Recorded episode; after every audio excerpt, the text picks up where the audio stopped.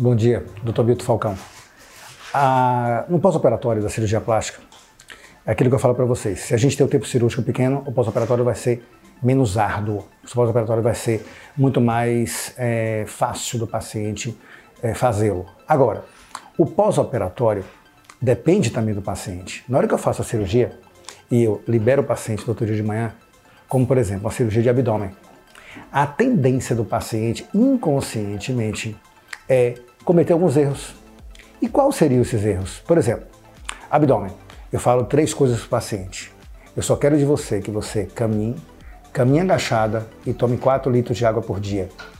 A primeira coisa que o paciente faz é sentir dor na coluna e não caminhar agachada. Só que se ela não caminhar agachada, ou ele não caminhar agachado, o que, que vai acontecer? Se eu pegar minha camiseta e eu botar por dentro da calça sentado, se eu fizer assim, a camiseta sai. Por isso o paciente precisa andar agachado. Ela começa a sentir dor na região lombar, o que, é que ela faz? Levanta.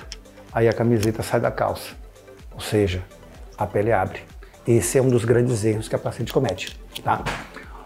Outro grande erro. Doutor, eu senti uma manchinha de sangue no meu sutiã e com isso eu tirei o curativo para ver se algum ponto não abriu. Não tem nada que tirar curativo. Eu dou meu celular, eu tenho endereço fixo, pode ligar para cá. De noite ou final de semana, pode ligar no meu celular e eu vou responder tudo. Por quê? Na hora que você abre o curativo antes do período certo, você destampona o curativo e com isso você mantém uma relação com o meio ambiente que pode gerar uma infecção nessa, nesse curativo, nessa ferida operatória. Então é muito importante que não abra o curativo em qualquer tipo de cirurgia até a gente ver no primeiro pós-operatório, tá? Então, manchou de sangue, deixa o sangue lá, não tem problema nenhum. Só se abre o curativo se tiver febre ou dor intensa.